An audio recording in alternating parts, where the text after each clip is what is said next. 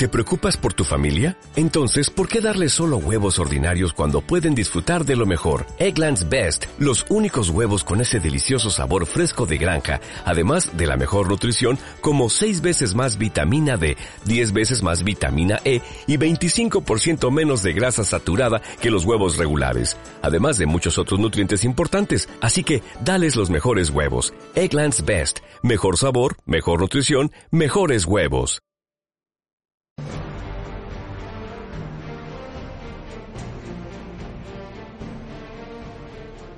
Muy buenos días, te doy la bienvenida al programa de Formadores Online. Mi nombre es Marina Miller y compartiré contigo todas las técnicas y estrategias para ayudarte a profesionalizar tu negocio online de conocimiento. Si aún no lo sabes, puedes entrar en www.marinamiller.es y acceder a mi masterclass gratuita sobre cómo crear tu estrategia de ventas en automático. Dicho esto, comenzamos con el programa de hoy.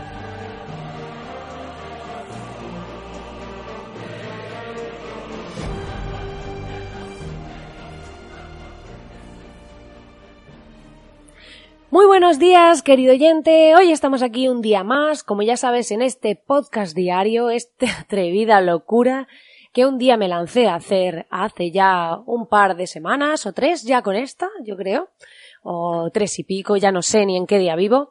Y en primer lugar, hoy quiero mmm, dedicar este podcast a saludar, bueno, a aquellos oyentes, aquellos primeros oyentes que habéis confiado en mí, que me habéis dado vuestro feedback, a Aníbal, Miguel Ángel Antúnez, Paloma Palencia, David Vallejo, entre todos los que estáis al otro lado. Muchísimas gracias a todos por escucharme.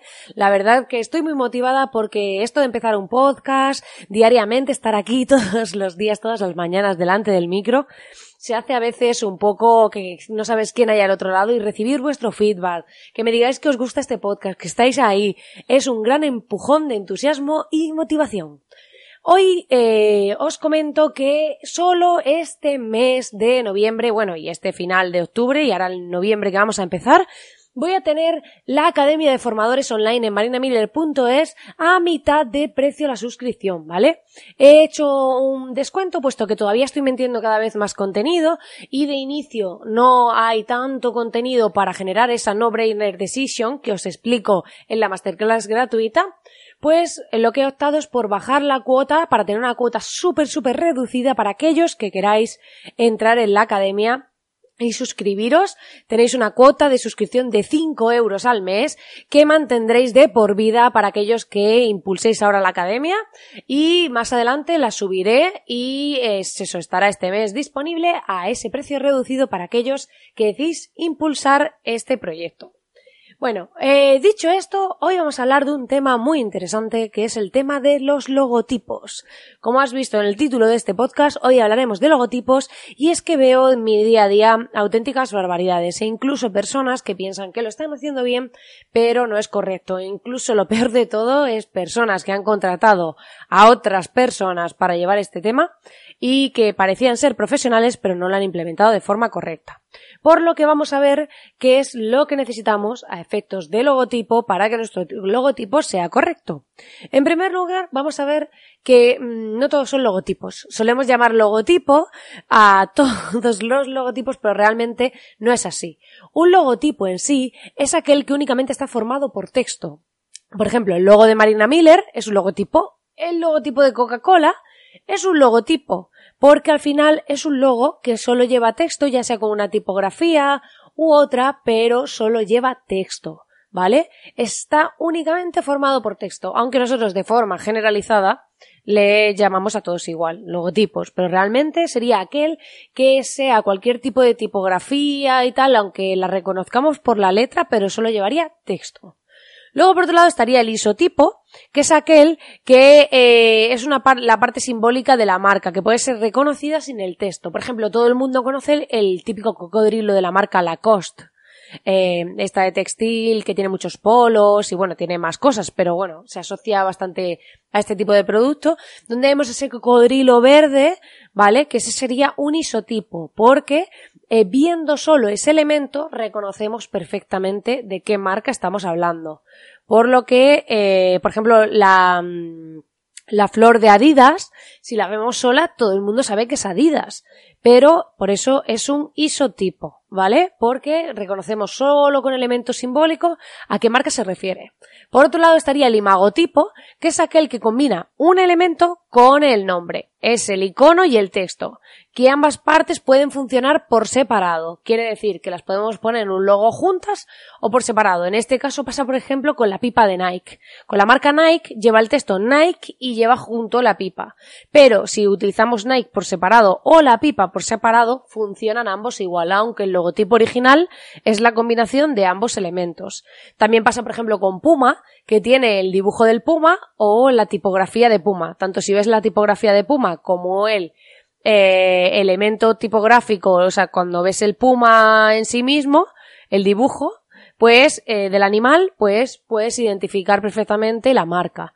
Entonces es esa combinación. Y por otro lado estaría el isólogo, que es aquel donde eh, es un único icono en el que va el un icono y texto. Ambas partes no funcionan por separado. ¿Qué quiere decir? Pues, por ejemplo, el Burger King, que tienes dentro de la hamburguesa las letras Burger King, pero si tú le quitas las letras de Burger King, se queda una hamburguesa vacía que no representa nada. O, por ejemplo, el de Starbucks, que vemos el dibujo que tiene central y las letras de Starbucks Coffee eh, alrededor. No podrían funcionar si le quitamos el dibujo del centro de Starbucks, tú ves solo el aro verde con Starbucks Coffee y no lo asociarías.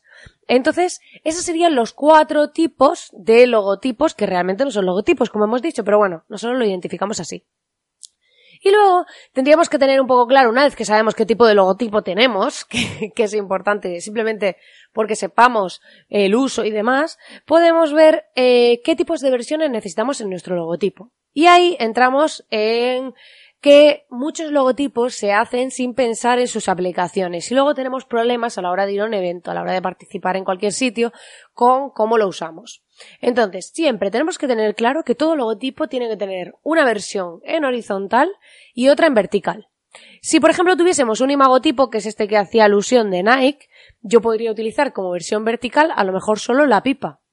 Pero si tengo uno de texto solo, tendré que, o un isotipo como el de la COS, sí podría utilizar solo el cocodrilo en la versión vertical, pero en la versión horizontal em, me funcionaría también porque ahí no hay texto. Pero si tenemos un logotipo que componga texto solo o texto e imagen, ¿vale? O sea, o texto y el icono, ¿vale? Tendríamos eh, que tener las versiones muy claras. Por un lado, la horizontal, que es, por si por ejemplo lo vamos a poner en una web o en un formato que sea más rectangular.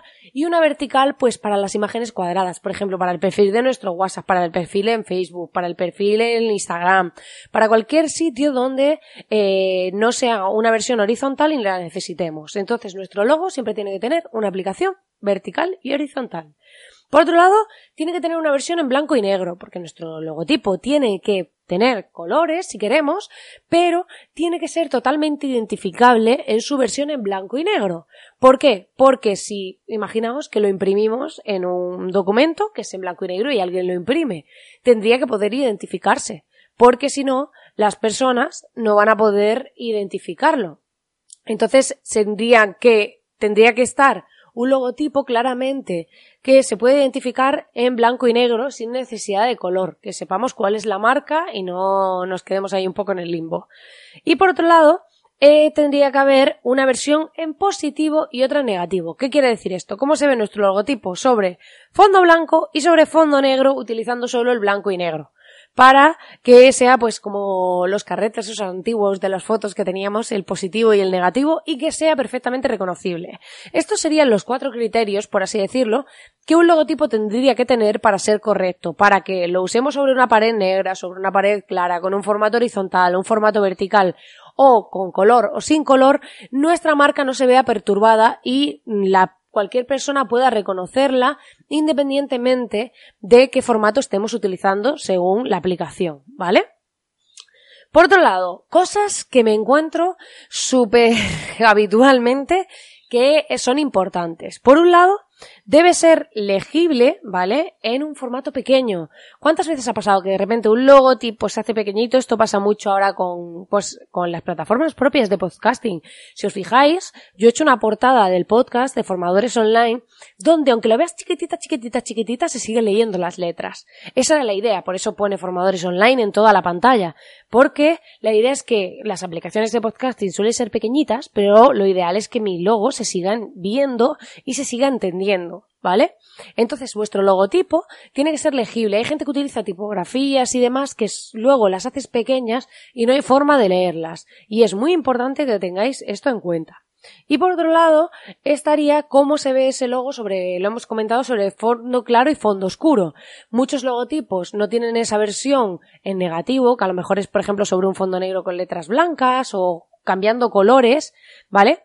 Y entonces, ¿qué pasa? Que de repente nos invitan a lo mejor a un evento y hay un fotocall donde va a aparecer nuestra marca y resulta que ese fondo es negro y no se entiende ni lo que pone nuestro logo.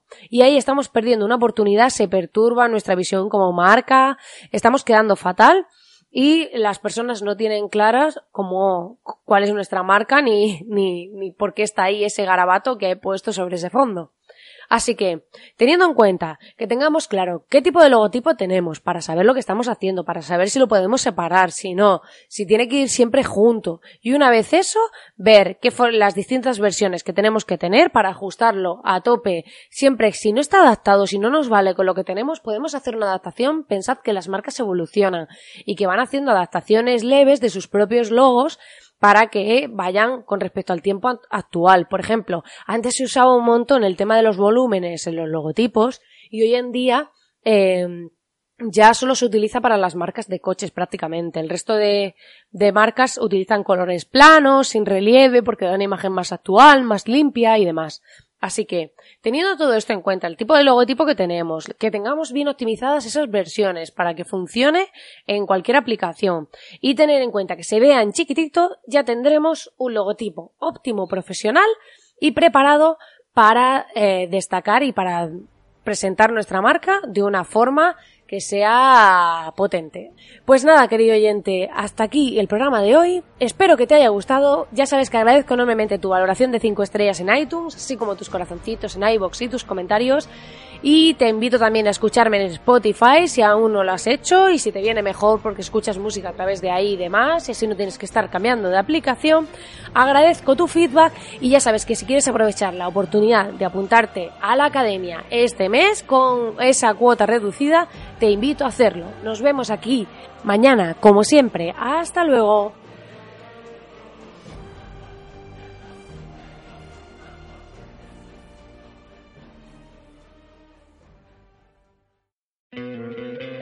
¿No te encantaría tener 100 dólares extra en tu bolsillo?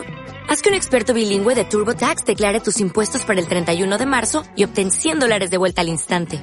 Porque no importa cuáles hayan sido tus logros del año pasado, TurboTax hace que cuenten. Obtén 100 dólares de vuelta y tus impuestos con 100% de precisión. Solo con Intuit TurboTax.